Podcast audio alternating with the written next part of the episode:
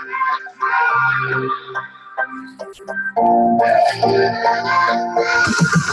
you.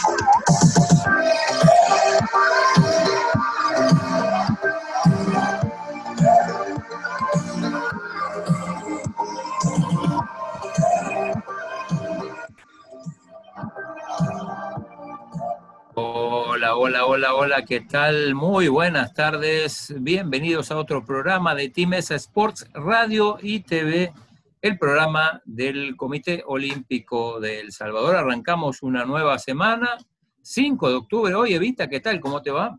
Gracias, Claudio. Buenas tardes, amigos. Buenas tardes a ti. Muy bien. Y en este día, que es el Día Internacional de los Docentes, un saludo a los docentes que enseñan los diferentes deportes y educación física.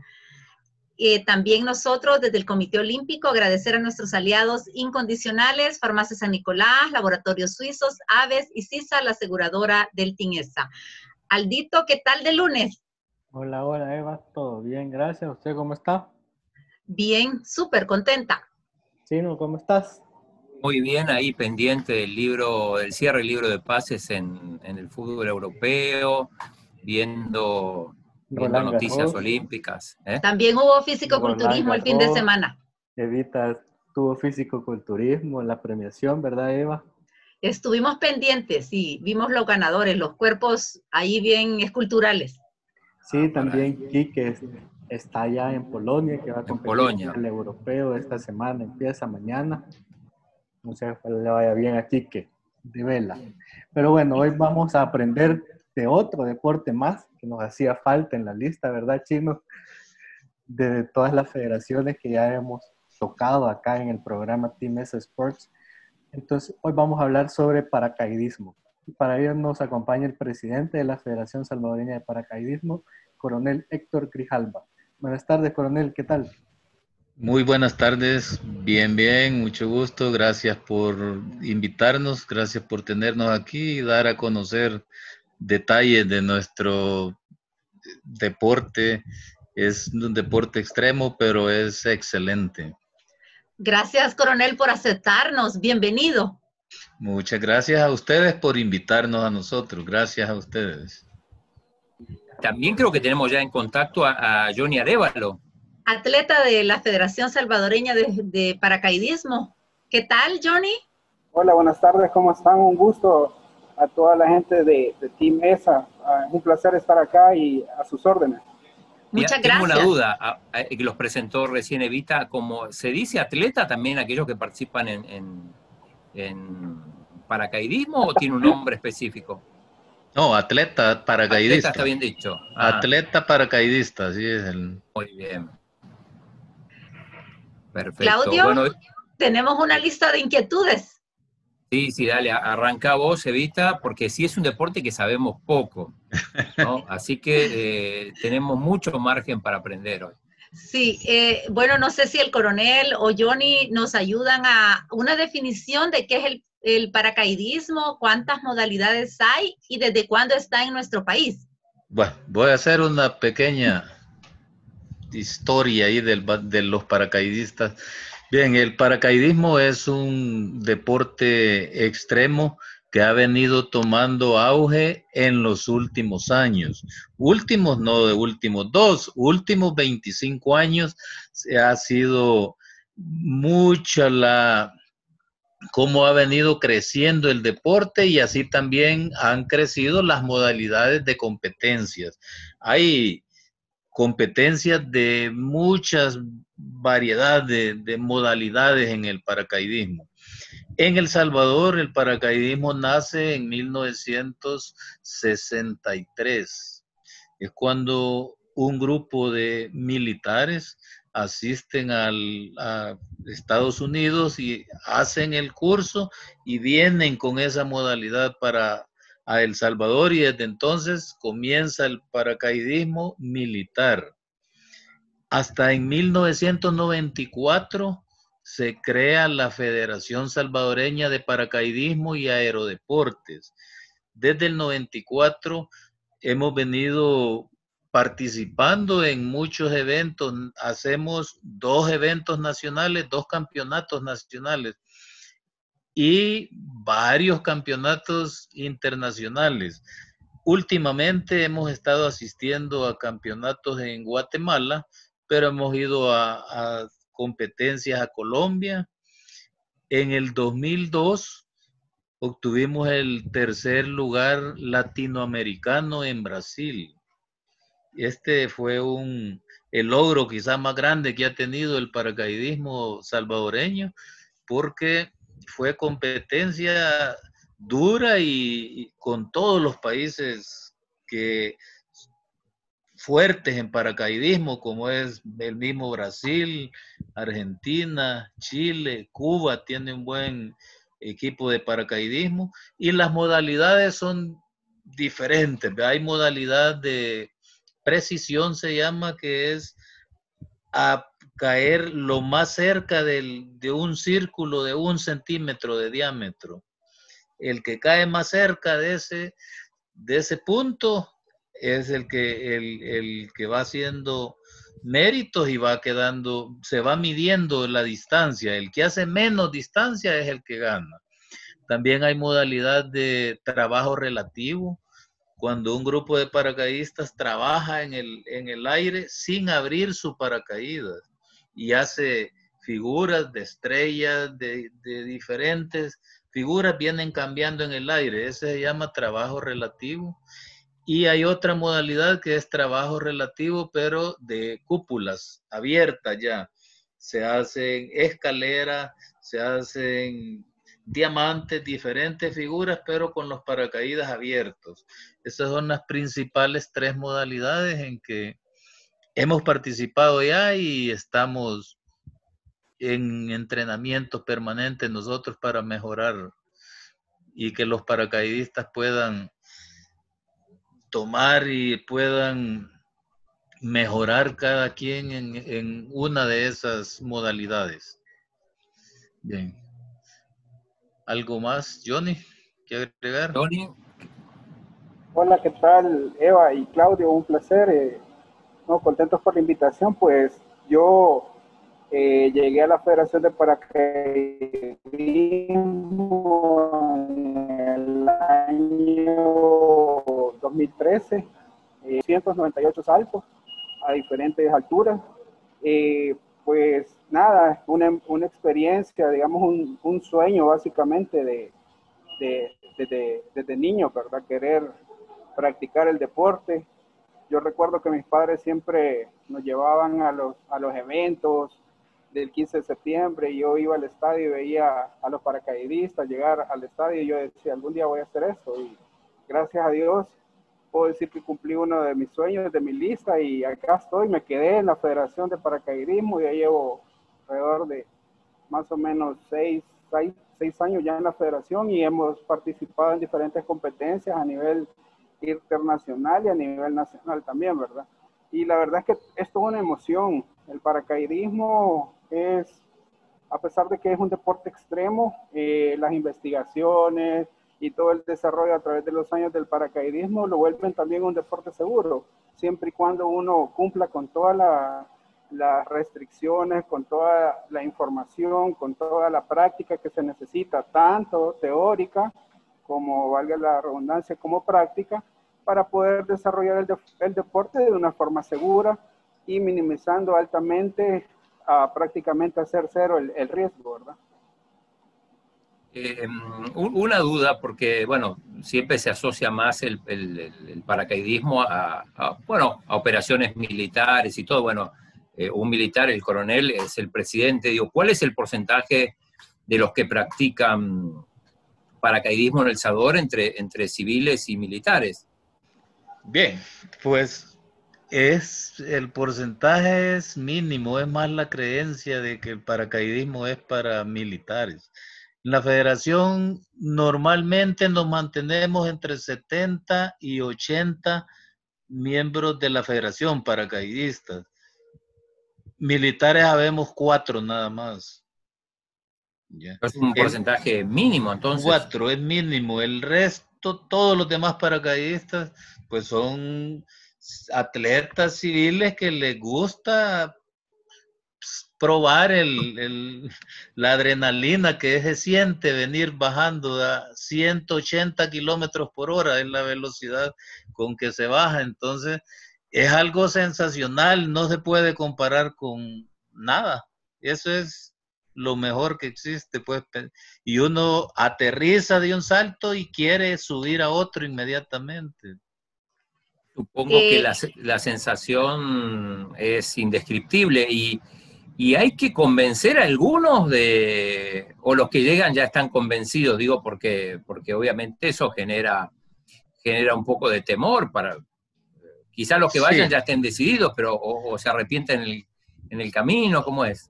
Pues igual el porcentaje de los que se arrepienten es mínimo. Porque sí, hay algunos que se arrepienten, pero esa es la misión del instructor en el curso, darle confianza al alumno, darle confianza para que a la hora de, realizar el salto, pues la mayoría ya van conscientes y quieren probar qué se siente. Entonces, son pocos los que, los que se arrepienten, pero y es totalmente libre, pues el que ya decide ya no hacerlo, que hemos tenido algunos, se, retira y no, no hay ningún problema en retirarse. Este es el último salto que realizamos este año en el show aéreo, en febrero, primero de febrero del 2020. El embajador de Estados Unidos. Ahí está, ahí está el embajador con nosotros saltándome. ¡Qué experiencia! ¿Cuántos participaron? Fueron varios los que estuvieron en ese evento, coronel. Sí, 20, 22 paracaidistas en, ese, en, el show aéreo. Eh, una pregunta curiosa. ¿El paracaidista siempre lleva dos paracaídas, uno principal y uno de reserva? Sí, siempre. El equipo consta de dos paracaídas. El que se abre normalmente, el principal, y el de reserva, que es el que es el que le da seguridad al paracaidista. Porque hay y sucede en emergencias cuando el paracaídas se enreda y hay que botarlo. Para abrir el segundo paracaídas, que es el de reserva, hay que botar el principal. Entonces, la confianza que tenemos es que el, el de reserva lo dobla un paracaidista experto no lo dobla el, eh, cada uno, ¿verdad? Sino que lo dobla el paracaidista, el, experto, y solo él toca ese paracaídas. Entonces, hasta la fecha, ningún paracaídas de reserva nos ha fallado, ninguno. Entonces, hay seguridad. Es una competencia en Guatemala, centroamericano, realizado en San José, Guatemala.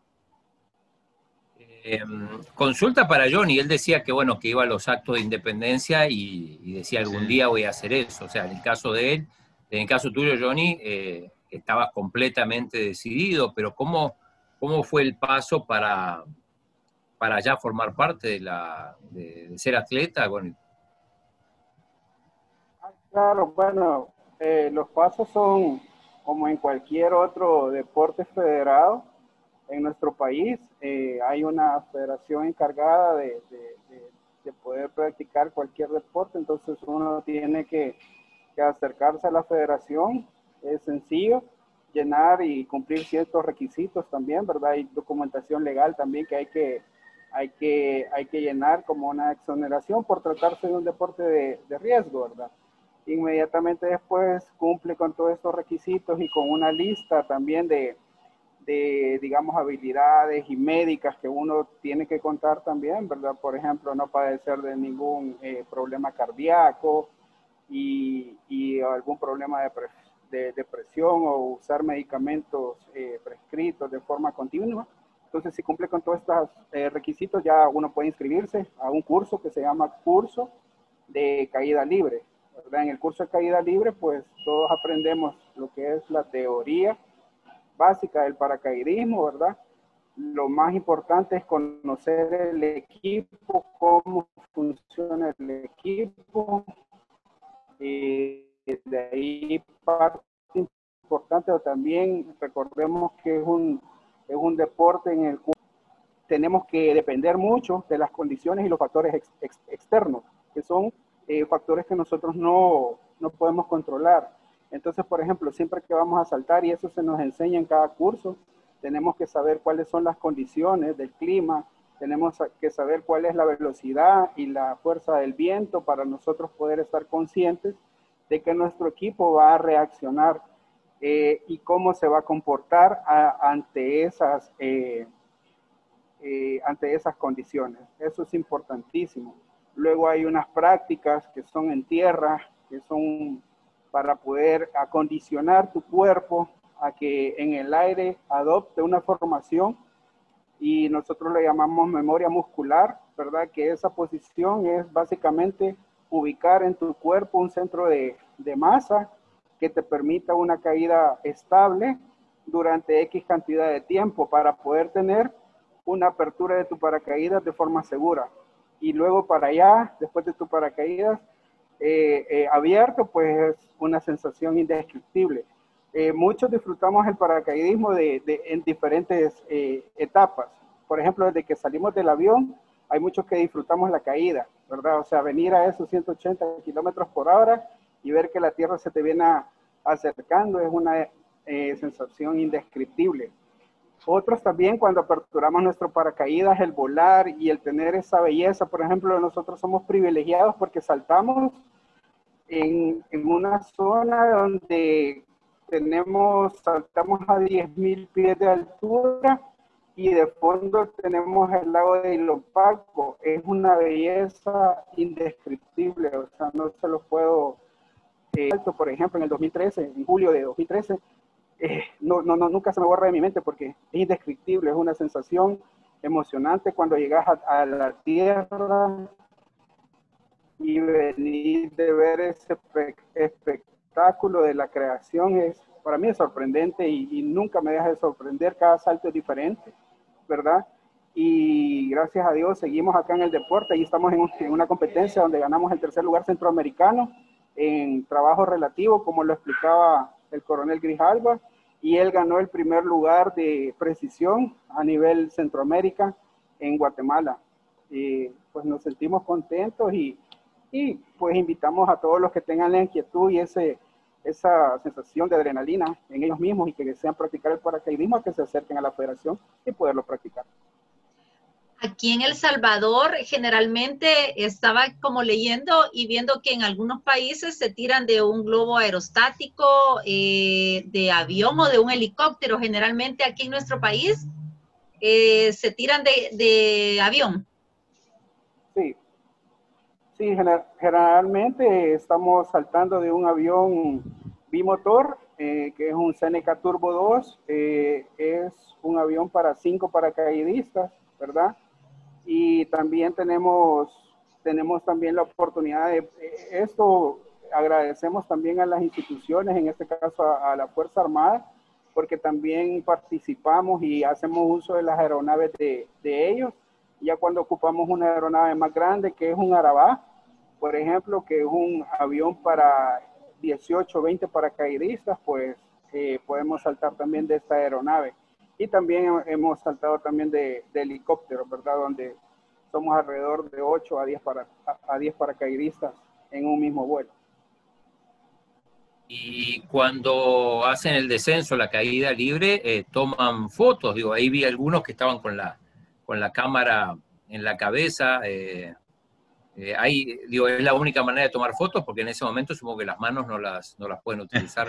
No, es, es gracias a la tecnología, cómo ha venido avanzando, pues hoy todo paracaidista quiere y anda llevando su GoPro, que es la que funciona para tomar fotografías, descendiendo unos a otros, se toman la fotografía ah.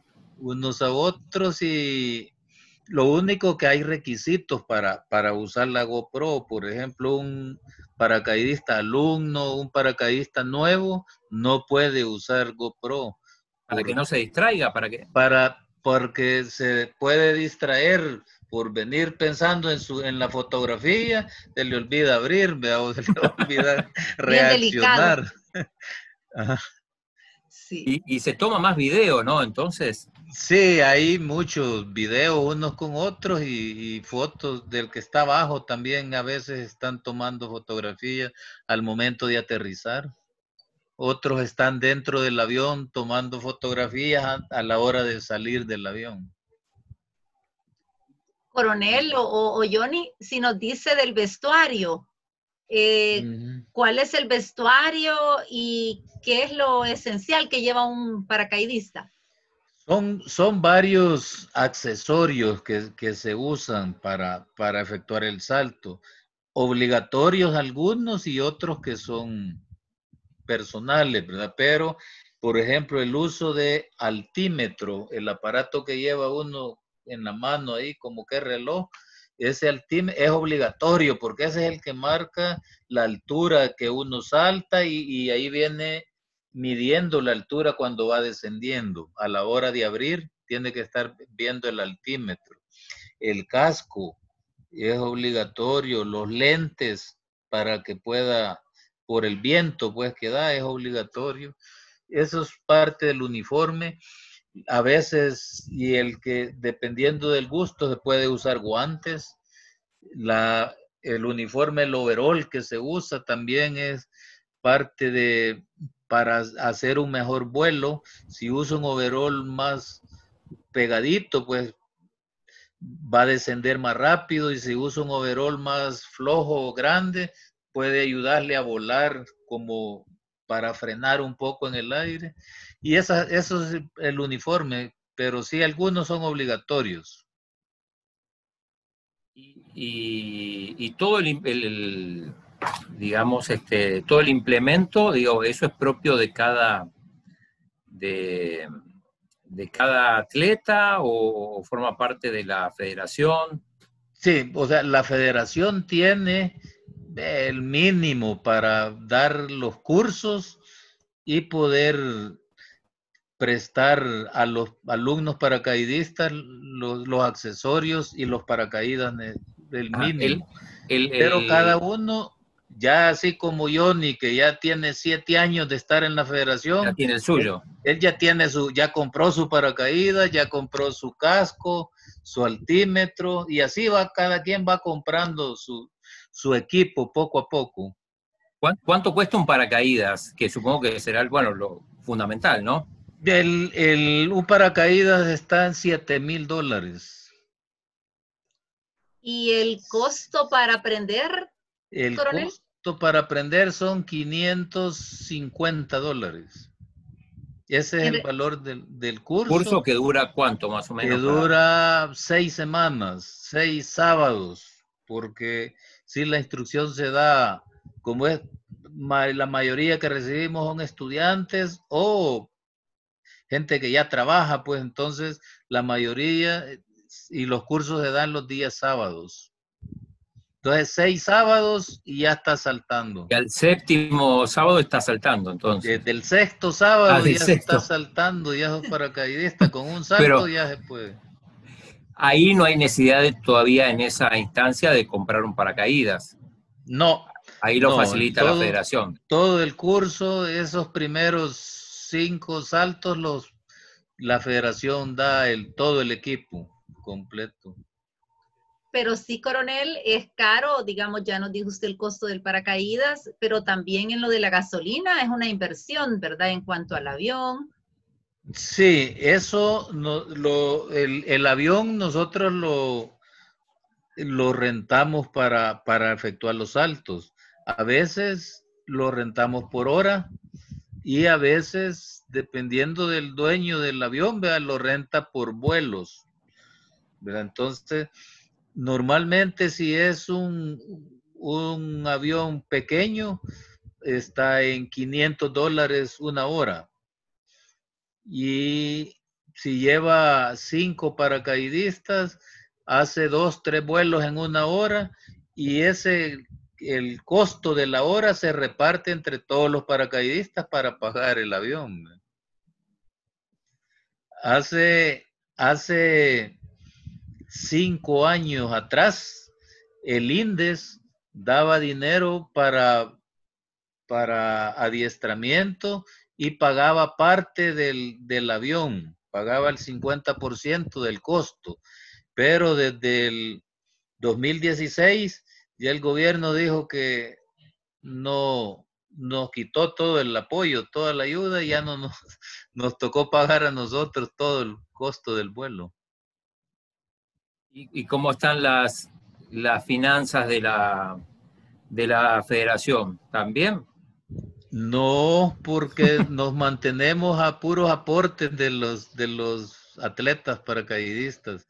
Nosotros, como todos, pagamos el, la membresía, que son 10 dólares mensuales, con eso se paga al, al instructor y se paga el uso al, que tiene servicios varios.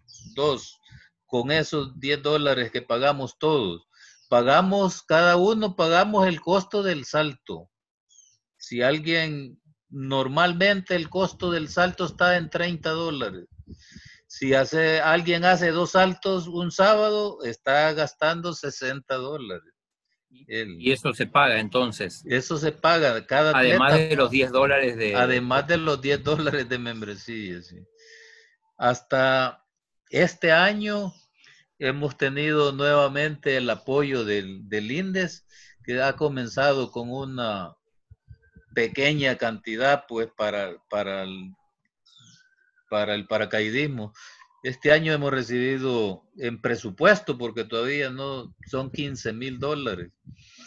Entonces, pero con 15 mil dólares nosotros nos salimos para pagar instructor, avión, equipo.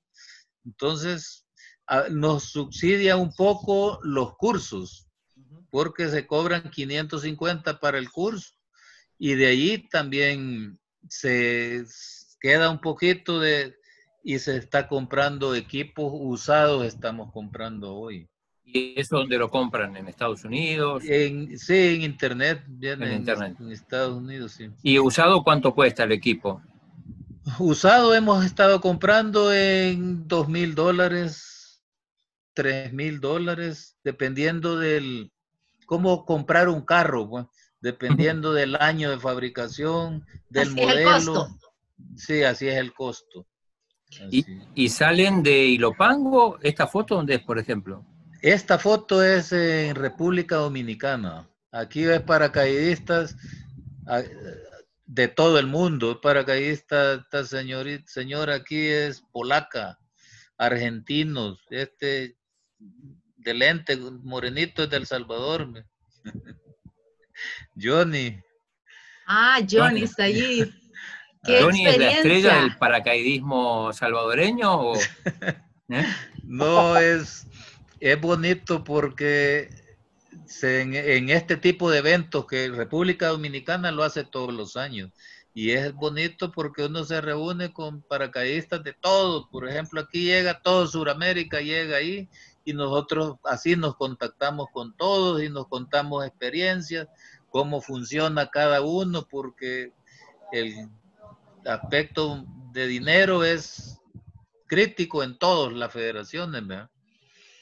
Así es que esos eventos nos ayudan a, a superarnos también. Se ven nuevas técnicas que están usando y todo esto se ve.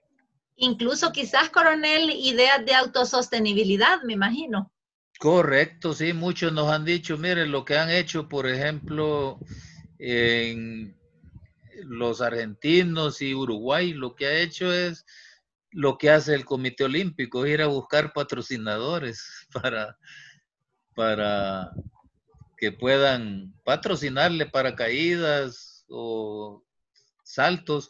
Nosotros hemos intentado, fíjense que este, hace tres años estuvimos con la empresa Tigo y nos patrocinó un paracaídas y varios saltos pagando el avión Tigo. ¿Se puede poner publicidad en los paracaídas? Por publicidad, porque íbamos a saltar, si Tigo tenía un evento, por ejemplo, fuimos a saltar a Metapán, a Santana, eventos de Tigo, y nosotros aterrizábamos ahí en la cancha donde ellos tenían el evento y el paracaídas que ellos compraron le pusimos el nombre de Tigo. Entonces sí era publicidad para ellos también. Em, Vamos a un bloque de saludos. Dale, Vita, dale. Bueno. Agradecemos eh, la fiel sintonía al coronel Francisco Ramos, vicepresidente del Comité Olímpico El Salvador, Isis Rodríguez, también que nos está viendo, doña Ana Enríquez, hasta Ilopango. Tenemos amigos que nos ven en Cojute, Cucatlán, Santa Ana. También Oscar Bonilla dice saludos a toda la hermandad de la seda y miembros de la Federación Salvadoreño de Paracaidismo. También agradecemos la fiel sintonía a Luciana Ferracuti de Alfaro. Luciana Ferracuti, la golfista, qué grande. Luciana, eh, ¿por qué Hermandad de la Seda? Es, esa es una frase que se ha quedado ahí porque el paracaídas está hecho de seda. Ah. Y los paracaidistas, toda la organización de paracaidistas son una hermandad. Entonces nosotros decimos la hermandad de la seda. Eh, eh, iba a preguntar porque vi, vi ahí unas camisas que decían campeonato, creo que en la foto anterior, campeonato centroamericano. De paracaidismo. Onceavo campeonato centroamericano. ¿Dónde fue esto? Y, cuenten un poco cómo, ahí Johnny ya, ya, ya le vemos la cara la cara completa, se, sacó la mascarilla. Ya, quitó la máscara. Yo pensé que era otra persona, pero no. Está trabajando Johnny por precaución, me imagino. Ese campeonato fue en noviembre del 2018. Entonces, a nosotros lo tenemos como un, como un evento de grande éxito para nosotros porque obtuvimos en ese campeonato el segundo lugar en precisión, el tercer lugar en trabajo relativo y el campeón centroamericano que quedó un salvadoreño, su servidor. Ah, bueno. Excelente. Pero hay algo, Claudio y amigos, que nos ven o nos escuchan, que el coronel nos tiene que también decir. Su familia es paracaidista, sus tres hijos. Sí, yo tengo tres hijos varones y los tres hijos son paracaidistas. Dice Johnny. Esos son mis tres hijos ahí, paracaidistas. ¿Comenzaron a, el paracaidismo de manera del mismo tiempo o fueron diferentes momentos? En diferentes momentos. Por ejemplo, el, el que está parado, ese fue el primero, el primero de los tres que comenzó a saltar.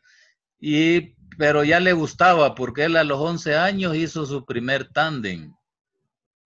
Tándem es un salto, una modalidad de salto para los que no saben nada de paracaidismo, pero quieren sentir la sensación. Entonces viene agarrado con otro paracaidista, y saltan juntos.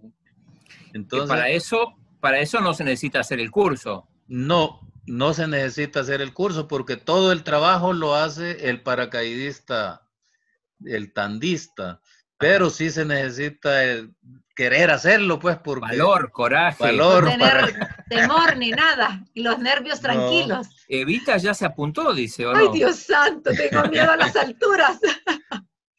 bueno, si uno tiene vértigo, sufre de vértigo, descartado, ¿no, coronel?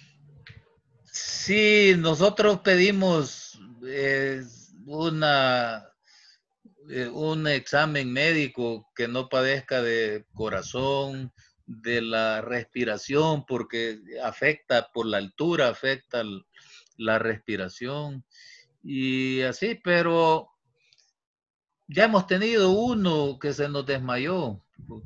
¿El aire? En el, sí, pero venía saltando en tándem. Venía ah, saltando, entonces cuando aterrizó venía dormido todavía. ahí, ahí ya recuperamos a Johnny, creo que ya, sí. ¿Tuviste que llevar alguno en tandem, Johnny, alguna vez? No, no, eh, luego esa modalidad, sí tenemos un tandista salvadoreño, es Carlitos Wright, eh, pero por el momento, eh, pues él ha decidido practicar el, el, deporte de manera individual y no llevar pasajeros para, para poder optar por esta modalidad es, es, es, bastante profesional. Hay que sacar un curso en Estados Unidos, ¿verdad? Un curso que es evaluado por la Se cortó de vuelta. O sea, no cualquiera puede ser tandista. No, no, hay, hay son unos requisitos. de paracaidismo, ¿verdad? Y ellos son las personas, los únicos. Hay una lista de requisitos bastante rigurosa para, para ser tandista. Se necesita lo más ser, tener 500 saltos el paracaidista que quiera sacar el curso de tandista. No quiera. No, no Hay que cumplir con, con cierto.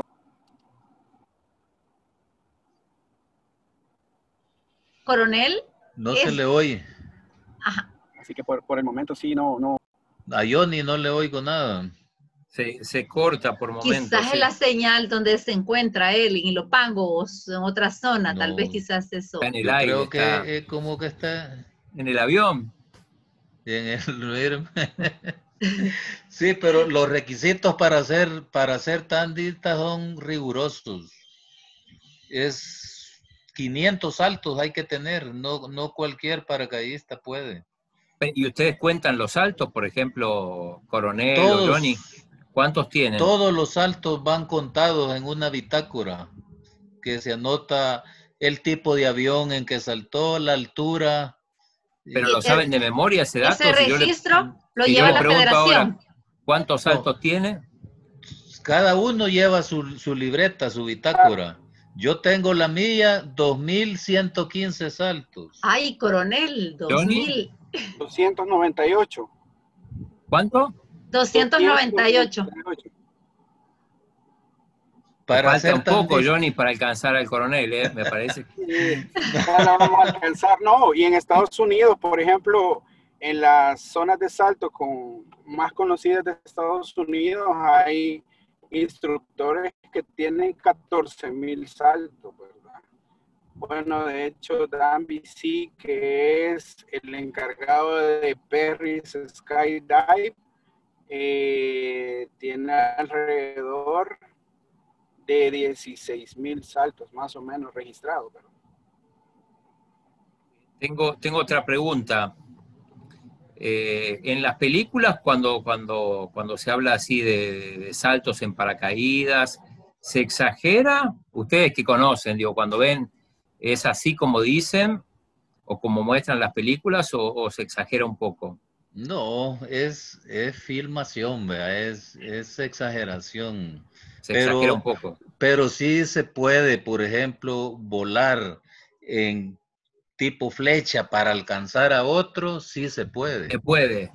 Sí se Cuando se cae uno y se tira uno y lo va otro a rescatar. Y va otro y alguien se tira sin paracaídas y el otro que lleva dos y lo alcanza, sí se puede. lo único que necesita, necesita mucha práctica, mucha práctica. Porque hacer esto que está en la foto aquí, mira, agarrarse así, eso es, cuesta, eh, pero se puede. Pues pero ese es parte de los puntos evaluados en una competencia, que se puedan cuando se agarra.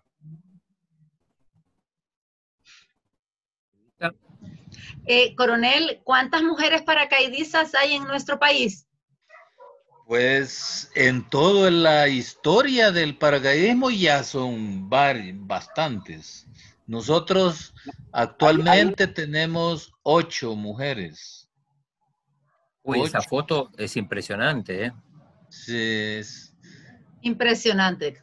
Va, ahí, ahí va el Johnny, miren este de celeste, el Johnny. ¿eh? Johnny. y eso es el lago de Ilopango. Mm, sí, este es Ilopango, aquí está Changayo. La parte plana es Changayo. Changayo donde, donde mandan los carros. Donde están todos los carros. roja y este que está aquí, Johnny, mire, el que está al fondo de azul, ese soy yo. Ajá.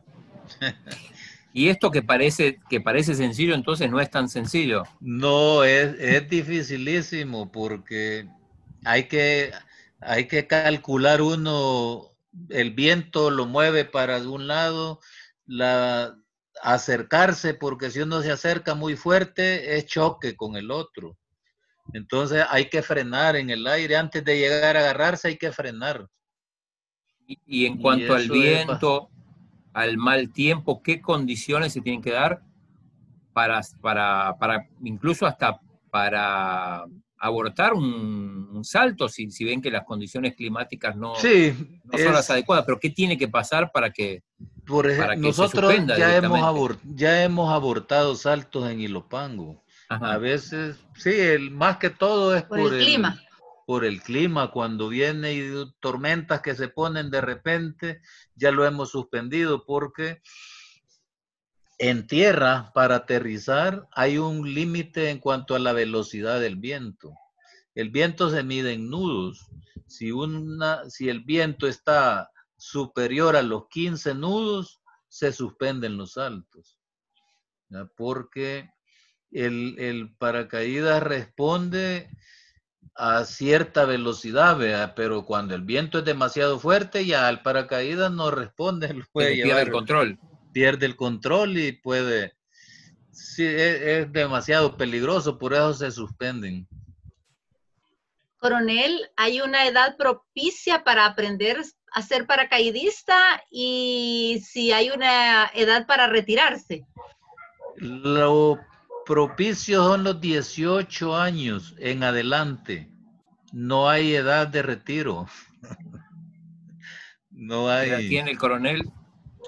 Ya tenemos, mi coronel Turcios anda arriba de mí como 15 años y todavía está pendiente. Es que Vita lo quiere retirar, por eso pregunto. No, al contrario, lo que sucede es que vi una, unas notas hoy, aprendo, hoy este, leyendo para prepararnos para la entrevista de varias personas que celebran años, personas súper mayores. Yo eh, pienso, yo pienso retirarme del, del salto de paracaidismo cuando cumpla 75 pienso, pero puedo seguir más. Exacto, si yo vi varias noticias, entonces es admirable eso, la habilidad que se tiene, ¿verdad? Y, si, y si alguno de repente nunca se tiró en su vida y a los 60, 65, 70 años dice, bueno, ya antes que me muera quiero cumplir esta, esto que siempre he postergado, ¿es recomendable o...? Si está bien de salud, sí, ¿verdad? El, ustedes se recuerdan del presidente Bush, pero el papá, papá. Bush, papá. Él saltó a los 85 años y saltó a los 90 celebrando el 85 y celebrando el 90. Y dijo, a los 95 vuelvo a celebrar, pero ya se murió antes. No por los saltos. No por los altos, no por los altos.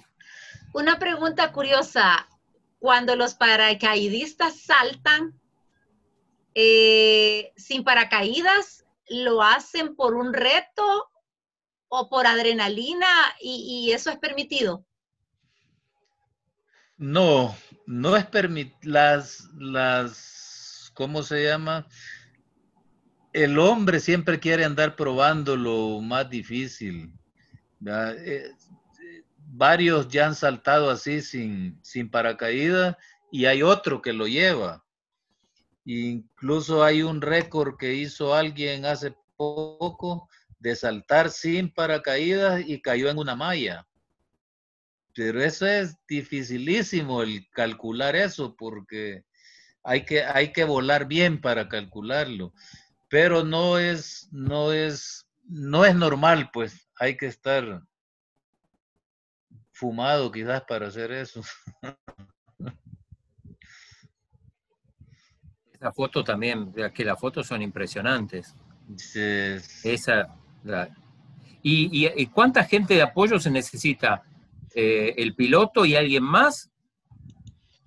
El, el avión, el, el, avión, el piloto, los paracaidistas en tierra tienen organización, ¿vea? Por ejemplo, hay alguien que se encarga de marcación de zona.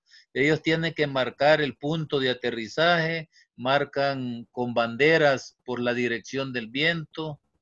Eh, todo eso sí hay gente de apoyo para aterrizaje y en el avión también siempre va, hay alguien responsable en el avión que se le llama jefe de salto él es el que decide en qué momento salir del avión, porque es, hay que, hay que hacer un cálculo también para salir del avión, si no va a caer a otro lado. Claro, claro. O sea que en el avión tiene que haber dos, el piloto y el jefe de salto. Sí, por lo que el jefe de salto es paracaidista y salta también. Es el último en saltar. Es el último en saltar. Ahí primero saca. y a poco aprendiendo. Eh, y, y, desde arriba le iba a preguntar a Johnny, pero justo salió. Eh, desde arriba se ve la, el lugar donde, donde van a aterrizar. Sí se ve, pero es, es, es una vista pequeña, por ejemplo nosotros hemos saltado un lugar difícil de, aterrizar aquí en San Salvador, es el estadio Cuscatlán. Y cuando... Es difícil.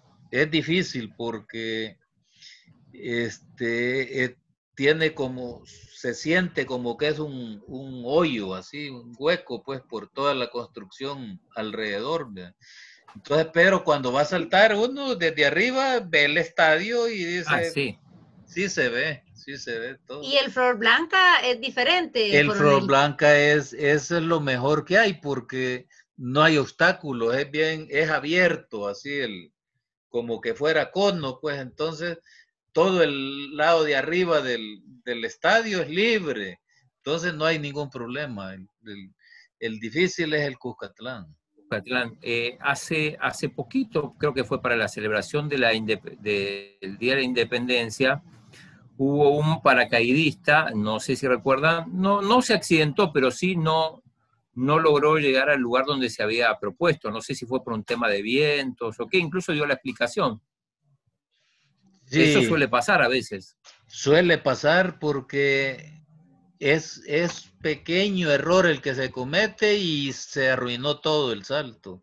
Entonces, a veces uno todo es puro cálculo. Uno maneja el paracaídas con unos controles que son unas cuerdas que se, las cuerdas las cuerdas con las que se maneja el paracaídas pero si uno un poquito la jaló más ya se, se, fue mal bien delicado suele pasar más seguido de que la accidentes y todo por ese momento de aterrizar que hay que tener buen control de en las manos uno para para nivelar a veces se jala mucho una, una control, hay que nivelar con el otro y eso es un poco, pero hay que aprenderlo pues. en el curso y con la práctica más después con los saltos. Eh, bueno, yo creo que, ya más o menos estamos, no sé si te queda alguna duda, ahí volvió Johnny, que Johnny, de Si nos, hablan, quizás de los desafíos que tiene la Federación de, de Paracaidismo. ¿Ya volvió Johnny o no? Sí, ya, volvió. Adelante. No sé si me escuchan, perdone por, por, el tema de la conexión, había tenido un poquito de problemas, pero... Ahí te escuchamos perfecto. Ahí, no se le escucha, se le, le, quitó lo... Ahora, ahora sí. Está con el teléfono, pero ahí está bien, sí. Sobre los desafíos me preguntaba, perdón. Sí, ¿qué, ¿qué desafíos consideran que tienen como federación?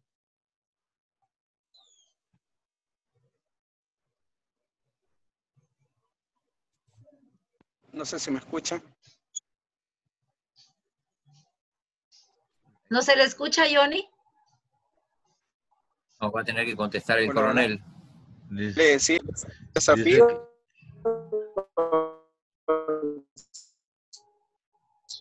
es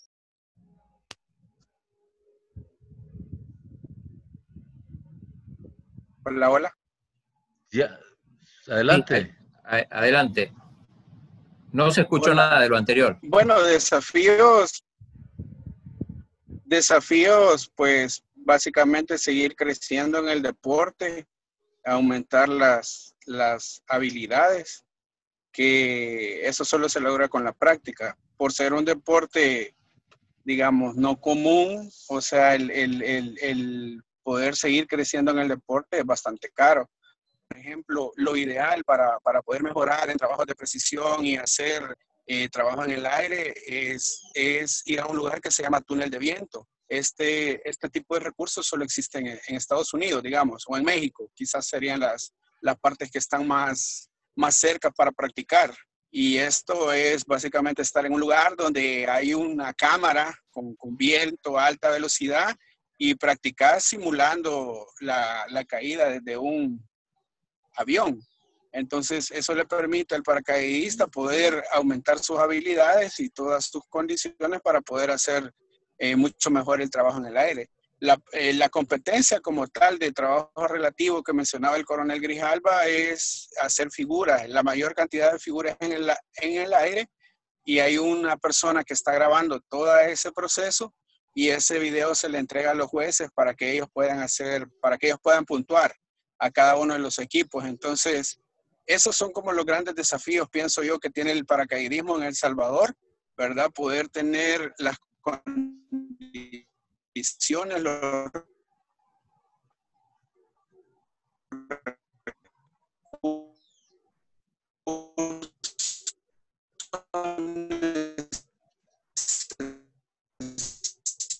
los de vuelta.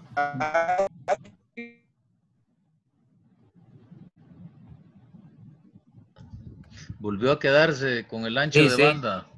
No sé. Eh, eso, música. Sí, sí, las disculpas ahí del caso, pero ahí no sé si.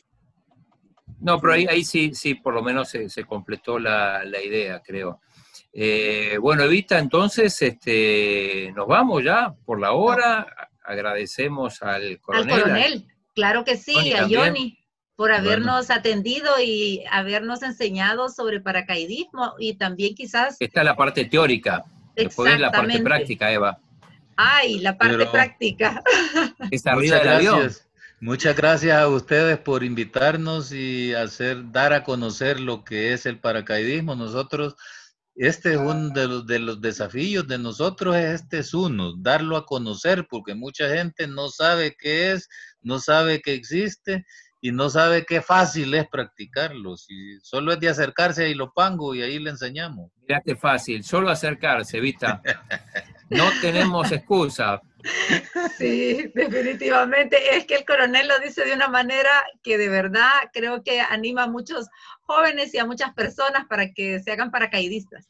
Ahí los esperamos a todo el que quiera probar y ahí va a sentir que sí es capaz de hacer lo que tal vez cree que no pero sí lo puede hacer. Acérquese todos los que quieran, están invitados para que se acerquen a Ilopango. Todos los sábados estamos ahí, si no estamos saltando, pero estamos dando instrucción siempre. Siempre tenemos alumnos. Y, una pregunta más, ¿los cursos eh, empiezan cada cierto tiempo o, uno puede empezar? No, este sábado comienzan dos y si el otro sábado llegan otros dos, comienzan el otro sábado y porque se van incorporando, lo único que el que va más avanzado es el que comienza a saltar antes. Ajá, ok. Pero ahí van incorporándose y la instrucción es fácil de, de... Lo vamos a llevar al presidente del Comité Olímpico, a ver si se anima, a Guayo Palomo. Sí, que él se, anima, vamos todos después. Que se anime, porque ya, aunque sea, tal vez conseguimos así un tándem y después empiezan a saltar en tándem ya todo para probar. Sí, muy bien. Bueno, muchas gracias, de verdad, coronel, por atendernos, a Johnny y también a nuestros aliados incondicionales del Comité Olímpico, Farmacia San Nicolás, Laboratorios Suizos, Aves y CISA, la aseguradora del TINESA. Ok, muchas gracias a todos nuevamente. Gracias. gracias a ustedes y... Eva y Claudio, gracias por su tiempo y muy mil veces agradecidos. Saludos a todo Team ESA y sigan adelante. Felicidades por el trabajo que hacen, por dar a conocer el deporte en El Salvador. Eso es importantísimo. Estamos a la orden. Aldo, ¿estás ahí? Acá estoy, chino. Aldo.